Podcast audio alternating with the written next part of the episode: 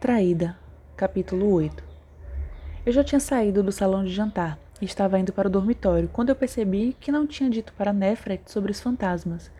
Mas de jeito nenhum eu ia voltar lá para cima e começar o assunto. A conversa que eu já tive com Nefret me deixou completamente exausta, e apesar do lindo salão de jantar, com uma linda vista e cristais e guardanapos de pano, eu estava ansiosa para sair dali. Eu queria voltar para o dormitório e contar a Stevie Ray sobre o que aconteceu com Lauren, e então fazer nada a não ser vegetar e assistir reprises ruins na TV e tentar esquecer, pelo menos por uma noite, que eu tinha um terrível sentimento sobre o desaparecimento de Chris e que agora era muito importante no comando do grupo estudantil mais importante da escola. Tanto faz.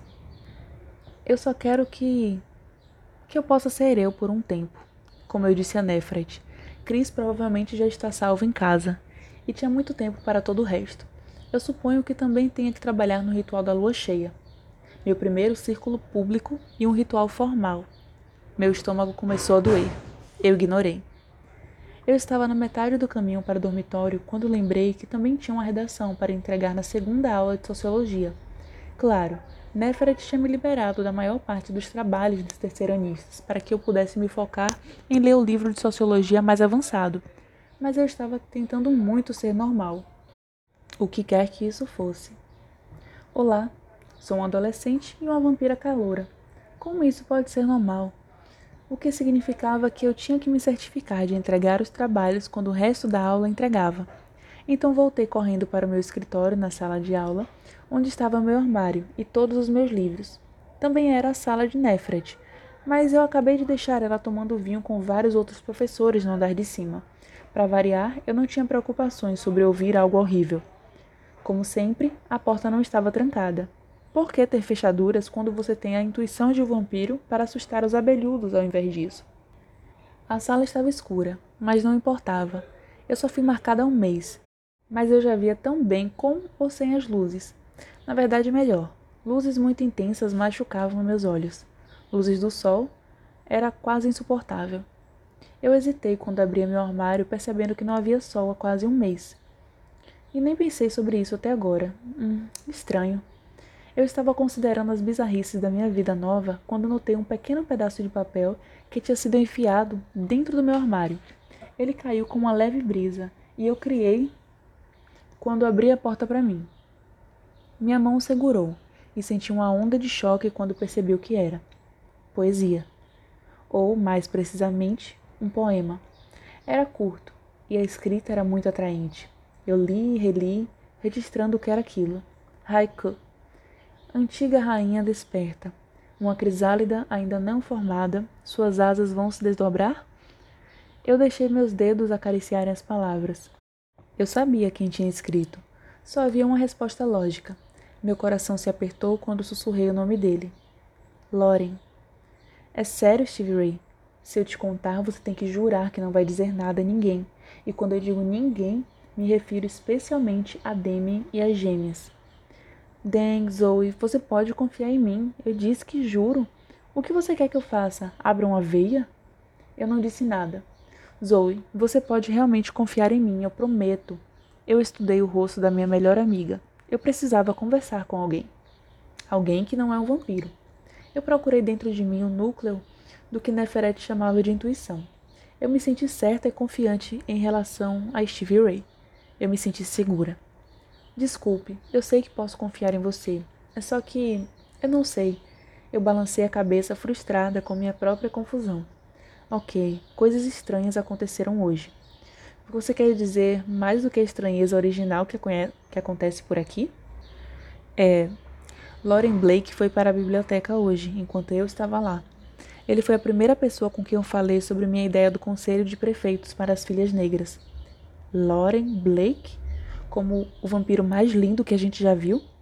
Ness, é melhor eu me sentar. Stevie Ray caiu na cama. É o que quero dizer. Eu não acredito que você não disse nada sobre isso até agora. Você deve estar morrendo. Bem, isso não é tudo. Ele hum, me tocou. E mais de uma vez. Certo. Na verdade, eu vi ele mais de uma vez hoje, sozinho. E eu acho que ele me escreveu um poema. O quê? É, A princípio foi perfeitamente inocente, eu não estava imaginando nada demais. Na biblioteca só conversamos sobre as ideias que eu tive sobre as filhas negras. Eu não achei que significasse algo, mas, bem, ele tocou minha marca. Qual? Stevie Ray perguntou. Os olhos dela eram enormes e redondos, e ela parecia chocada, como se fosse explodir. A do meu rosto. Naquela vez. Como assim naquela vez? Bem, depois que eu terminei de acariciar Perséfone, eu não estava com pressa para voltar para o dormitório, então eu fui dar uma volta perto do muro oeste. Loren estava lá. Oh, meu maravilhoso Deus! O que aconteceu? Eu acho que a gente flertou. Você acha? Estávamos rindo e sorrindo um para o outro. Parece como um flerte para mim. Deus, ele é totalmente lindo. Nem me fale. Quando ele sorri, eu mal consigo respirar. E olha só isso. Ele recitou um poema para mim. Eu disse: Foi um poema que um homem escreveu sobre sua amante nua por baixo do luar. Você tem que estar brincando. Steve Ray começou a cerejar com a mão. Vai logo a parte interessante. Eu respirei fundo. Foi muito confuso. Tudo estava indo muito bem, como eu disse. Estávamos rindo, conversando. Então ele disse que estava ali sozinho, porque é assim que ele se inspira para escrever o haiku. O que é insanamente romântico. Eu acenei e continuei. Eu sei.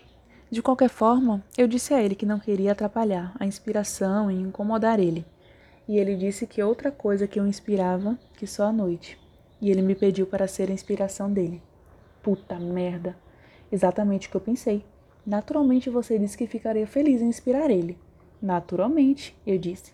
E Steve Ray ficou prontamente ansiosa.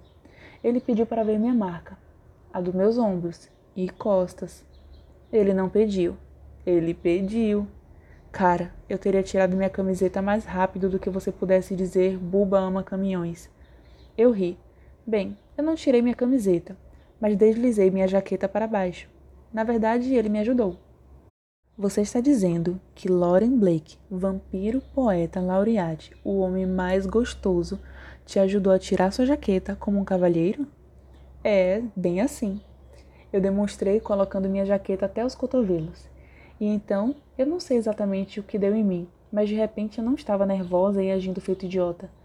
Eu tirei um lado da minha camiseta para ele. Assim. Eu coloquei minha camiseta para baixo, expondo minhas costas e ombros, e uma parte do meu seio, aliviada de novo por estar usando um bom sutiã. Foi quando ele me tocou de novo. Onde? Ele tracejou minha marca nas minhas costas e ombro. Ele disse que eu parecia como uma antiga rainha vampira e recitou um poema para mim. Puta merda, Steve Ray disse de novo. Eu caí na cama e olhando e suspirando, colocando de volta minha camiseta. É, foi incrível por um tempo. Eu tinha certeza que estávamos conectados, realmente conectados. Eu acho que a gente quase se beijou. Na verdade, eu sei que ele queria também. E então, do nada, ele mudou. Ficou totalmente educado e formal, me agradeceu por mostrar minha marca e então me afastei. Bem, isso não é grande surpresa. Com certeza foi para mim. Quero dizer, num segundo ele estava me olhando diretamente nos olhos e enviando enormes sinais que ele me queria, e no outro, nada. Zoe, você ainda é um estudante, ele é um professor. Essa escola é uma escola de vampiros e um mundo diferente da uma escola normal, mas algumas coisas não mudam. Estudantes são fora dos limites para alunos. Eu mordi o lábio. Ele é só um professor de meio turno. Steve Ray virou os olhos, como se isso importasse. Não foi o que aconteceu. Eu acabei de encontrar esse poema no meu armário. Eu entreguei a ela o pedaço de papel com o haiku dele. Steve Ray sugou o ar. Oh, minha deusa, isso é tão romântico que eu podia morrer. Como? Como ele tocou a marca em suas costas? Jesse, como você acha? Com seus dedos. Ele tracejou as linhas. Eu juro que ainda podia sentir o calor daquele toque. Ele recitou um poema de amor para você, tocou sua marca e então escreveu outro poema para você. Ela sussurrou sonhadora. É como se vocês fossem Romeu e Julieta, com todo esse negócio de amor proibido. Enquanto se abonava dramaticamente, ela parou e sentou direito. Ah, ok. E, e quanto a Eric? Como assim? O que tem Eric? Ele é seu namorado, Zoe. Não oficialmente, eu disse timidamente. Bem, droga. O que o garoto tem para fazer? para tornar oficial, se ajoelhar. Ficou bem óbvio esse mês que vocês estão saindo. Eu sei, eu disse miseravelmente. Então você gosta mais do Loren do que do Eric? Não, sim. Diabos, eu não sei. É como se Loren fosse um mundo diferente. E não é como se ele e eu realmente possamos sair ou algo assim. Mas eu não tinha certeza sobre o algo assim. Loren e eu poderíamos nos ver secretamente? Eu queria. Como se pudesse ler meus pensamentos, Steve Ray disse: Você poderia ver Loren escondida. Isso é ridículo. Ele provavelmente nem sente assim sobre mim. Mas mesmo quando disse as palavras, eu lembrei do calor do corpo dele e o desejo em seus olhos escuros. E se ele se sentir Z? Steve Ray me estudou cuidadosamente. Você sabe, você é diferente do resto de nós. Ninguém foi marcado como você antes. Ninguém teve uma afinidade pelos cinco elementos. Talvez as mesmas regras não se apliquem a você. Meu estômago se apertou. Desde que eu cheguei na House of Night, eu estive lutando para me encaixar. E eu realmente queria fazer desse lugar um novo lar e ter amigos que eu considerasse uma família. Eu não queria ser diferente, não queria jogar por regras diferentes. Eu balancei a cabeça e falei através dos dentes cerrados. Eu não quero ser assim, Stevie Ray. Eu só quero ser normal. Eu sei, Stevie Ray disse suavemente, mas você é diferente. Todos sabem disso. Além do mais, você não quer que Lauren goste de você? Eu suspirei. Eu não estou certa do que eu quero, a não ser que eu não quero que ninguém descubra sobre Lauren e eu. Meus lábios estão fechados, Stevie Ray disse com seu pequeno sotaque Wookie enquanto imitava fechar seus lábios e jogar a chave por cima dos ombros. Ninguém vai conseguir uma palavra de mim, ela murmurou através dos lábios meio fechados. Ai, diabos, isso me lembra. Afrodite viu Lauren me tocar. Aquela bruxa te seguiu até o muro, Steve Ray disse. Não, não, não. Ninguém me viu lá. Afrodite entrou no Media Center quando ele estava tocando meu rosto. Ah, oh, merda. A ah, merda está certo. E tem mais. Lembra quando perdi a aula de espanhol porque eu queria falar com Neferet? Eu não falei com ela. Eu fui até a sala dela e a porta estava entreaberta. Então eu pude escutar o que estava acontecendo lá dentro. Afrodite estava lá. Aquela vadia estava dedurando você. Não tenho certeza, só vi um pouco do que estava dizendo. Aposto que você ficou apavorada quando Neferet foi falar com você no salão de jantar para que fosse comer com ela. Totalmente, eu concordei. Não é de se admirar que você estivesse parecendo tão enjoada. Tudo faz sentido agora. Os olhos dela ficaram maiores. Afrodite te pôs em problemas com Nefret? Não. Quando Nefret falou comigo hoje à noite, ela disse que as visões de Afrodite eram falsas, porque Nix retirou o dom dela. Então, o que quer que Afrodite tenha contado a ela, Nefret não acreditou. Ótimo, Steve Ray parecia querer quebrar Afrodite no meio. Não, não é bom. A reação de Nefret foi dura. Ela fez a Afrodite chorar. Sério, Steve Ray. Afrodite ficou destruída pelo que Nefrete disse a ela. Além do mais, Nefrete não parecia como si mesma. Zoe, eu não acredito que vamos fazer isso de novo. Você tem que parar de sentir pena de Afrodite. Stevie Ray, você não está entendendo. Isso não é sobre Afrodite, é sobre Nefret. Ela foi cruel. Mesmo que Afrodite estivesse me dedurando e exagerando o que viu, a resposta de Nefret foi errada. E eu estou com um mau pressentimento em relação a isso. Você está com mau pressentimento sobre Nefret? Sim, não, eu não sei. Apenas não é Nefret. É como uma coisa misturada, tudo vindo ao mesmo tempo. Cris, Loren, Afrodite, Nefret. Alguma coisa está errada, Stevie Ray. Ela parecia confusa, e eu percebi que precisa de uma analogia Wookiee para ela entender. Sabe como é logo antes de um tornado chegar? Quero dizer, o céu está limpo, mas o vento começa a se acalmar e mudar de direção. Você sabe que algo está vindo, mas nem sempre sabe o que. É assim que eu me sinto agora. Como se uma tempestade estivesse vindo? Sim, um enorme. Então você quer que eu me ajude a cuidar da tempestade? Eu posso fazer isso. Obrigada. Mas primeiro, podemos ver filmes? Demi acabou de encomendar Mulan Rouge da Netflix. Ele está trazendo, e as gêmeas conseguiram pôr as mãos em batatinhas que não são livres de gordura. Ela olhou para o relógio do Elvis. Eles provavelmente estão lá embaixo agora e irritados porque estão nos esperando. Eu amo o fato que eu pudesse descarregar o que parecia como um terremoto com Stevie Ray, e em um segundo ela podia ser toda oh, minha deusa, e no outro falar sobre algo tão simples como batatas e filmes. Ela me fazia sentir normal e adulta, como se tudo não fosse incrivelmente frustrante. Eu sorri para ela. Mulan Rouge? Não é o que tem o McGregor nele? Definitivamente. Eu espero que possamos ver a bunda dele. Você me convenceu. Vamos. E lembre-se. Shh. Eu sei, eu sei. Não diga nada sobre nada disso. Ela parou e juntou as sobrancelhas. Então deixe-me dizer mais uma vez.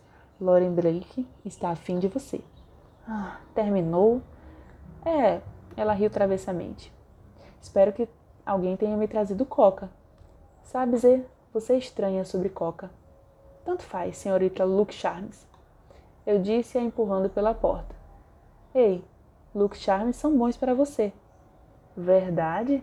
Então me diga o que são marshmallows? Uma fruta, um vegetal? Ambos. Eles são únicos, como eu. Eu estava rindo da boba Stevie Ray e me sentindo melhor do que eu tinha me sentido o dia todo, quando descemos as escadas e fomos para a sala do dormitório. As gêmeas e Damien tinham sentado em uma grande TV de tela plana, e eles acenaram para nós. Eu vi que Stevie Ray estava certa. Eles estavam com Doritos e se afundando em molho de cebola. Parece nojento, mas é bem gostoso. Meu bom pressentimento ficou ainda maior, quando Damien me deu um enorme copo de coca. Vocês demoraram, ele disse, dando espaço para podermos sentar ao lado dele no sofá. As gêmeas naturalmente estavam sentadas em duas cadeiras idênticas que colocaram perto do sofá. Desculpe, Stevie Ray disse, e então acrescentou um sorriso para Erin. Eu tive um movimento no estômago. Excelente uso das descrições apropriadas, Stevie Ray. Erin disse, parecendo satisfeita. Ah, coloque o filme, Demian disse. Espera, eu tenho o controle, Erin disse. Espere. Eu peguei dela antes de apertar o play. O volume estava no mudo, mas eu podia ver a Shira Kimiko no canal Fox 23. O rosto dela parecia triste e sério enquanto ela falava diretamente para a câmera. Embaixo da tela corria as palavras: Corpo de adolescente encontrado. Aumente o volume. Shawnee tirou a TV do mudo. Repetindo nossa história principal dessa manhã, o corpo do jogador de futebol da Union, Chris Ford, foi descoberto por dois caiaquistas na tarde de sexta. O corpo esbarrou nas rochas e nos bancos de areia usados na barragem da área da Rua 21, no Rio de Arkansas, para criar uma nova correnteza para a recreação. Fontes nos informaram que o adolescente morreu devido à perda de sangue associado com múltiplas lacerações e que ele pode ter sido espancado por um grande animal. Vamos ter mais informações depois que o exame do legista for liberado. Meu estômago, que finalmente tinha começado a se acalmar, se apertou. Eu senti meu corpo ficar frio, mas a má notícia não acabou. Os lindos olhos marrons de Shira olharam seriamente para a câmera enquanto ela continuou. No salto desse trágico evento de notícias, reportam que outro jogador da Union está desaparecido. A tela mostrou a foto de um cara fofo da Union usando um tradicional uniforme vermelho e branco. Brad Ringels, foi visto pela última vez na escola na sexta na Starbucks, na Utica Square, onde ele estava postando fotos de Chris Brad. Não apenas era colega de Chris, era também seu primo. Oh, minha deusa, o time de futebol da Union está caindo feito mosca, Stevie Ray disse. Ela olhou para mim e viu os olhos dela se alargarem. Zoe, você está bem? Você não parece muito bem. Eu também o conhecia. Isso é estranho, disse Demi. Os dois sempre festejavam juntos. Todos os conheciam porque eles eram primos, embora Chris seja negro e Brad branco. Faz perfeito sentido para mim, Shawnee disse. Para mim também, gênia, Erin disse. Eu mal podia ouvir eles pelo zumbido em meus ouvidos. Eu. Eu preciso ir dar uma volta. Eu vou com você, Steve Ray disse. Não, você fica aqui e assiste o filme. Eu só. só preciso de ar. Tem certeza? Absoluta. Eu não demoro eu volto em tempo de ver a bunda de Eva. Embora eu quase pudesse sentir o olhar preocupado de Chipway estava me dando, e ouvir as gêmeas discutirem com Damien se eles realmente iriam ver a bunda de Eva. Eu saí apressada do dormitório para a fria noite de novembro. Cegamente me afastei do prédio principal da escola, instintivamente indo à direção oposta de onde pudesse me encontrar com pessoas. Me forcei a continuar me mexendo e respirando. O que diabos tem errado comigo? Meu peito está apertado e meu estômago está tão enjoado que eu tive que engolir com força para não vomitar. O zumbido nos meus ouvidos parece ter melhorado, mas não houve alívio da ansiedade que tinha se apoderado de mim como um pacote. Tudo dentro de mim gritava: algo não está certo, algo não está certo, algo não está certo. Enquanto andei gradualmente, notei que a noite estava limpa, com o céu cheio de estrelas, ajudando a quase lua cheia a iluminar a grossa escuridão. De repente se encheu de nuvens. A suave brisa legal tinha virado fria, fazendo as folhas secas tremerem ao meu redor, misturando o cheiro de terra e o vento com a escuridão. De alguma forma isso me acalmou, e o tumulto de meus pensamentos desconexos e a ansiedade diminuíram o suficiente para que eu pudesse pensar. Eu fui para os estábulos. Lenobia disse que eu podia escovar Perséfone quando eu precisasse pensar e ficar sozinha. Eu definitivamente preciso disso agora. E ter uma direção para ir e um destino era uma pequena coisa boa no meio do caos interno. Os estábulos eram logo à frente, estendendo-se em forma grande e baixa, e minha respiração começou a vir mais fácil quando ouvi o som. A princípio, eu não soube o que era. Era muito abafado, muito estranho. Então achei que pudesse ser Nala. Era bem dela me seguir e reclamar para mim com sua estranha voz de velhinha, até que eu parasse e a pegasse. Eu olhei ao redor e chamei: Gatinha, gatinha, suavemente. O som ficou mais distinto, mas eu percebi que não era um gato. Um movimento perto do celeiro pegou meus olhos e eu vi uma forma que estava sentada no banco perto da porta da frente. Só havia uma luz ali, e era do lado da porta. O banco era logo ali fora, na ponta do alcance da luz amarela. E eu me movi de novo. Notei que a forma deveria ser uma pessoa, ou um calouro, ou um vampiro. Estava sentada, mas meio arqueada, quase dobrada em si. O som começou de novo. Quando cheguei mais perto, pude ver que era um estranho choro, como se alguém estivesse sentado ali, com dor. Naturalmente, eu quis correr para a direção oposta, mas eu não podia, não seria certo. Além do mais, eu senti o conhecimento interior que me disse que não podia ir embora, que o que quer que estivesse acontecendo no banco era algo que eu tinha que encarar. Eu respirei fundo e me aproximei do banco. Ah, você está bem? Não. A palavra era um assustador e explosivo som sussurrado. Posso. posso te ajudar? Eu perguntei, tentando ver nas sombras quem estava sentado ali. Eu pensei ver um cabelo colorido claro, talvez algumas mãos cobrindo o rosto. A água, a água é tão fria e profunda. Eu não consigo sair, não consigo sair.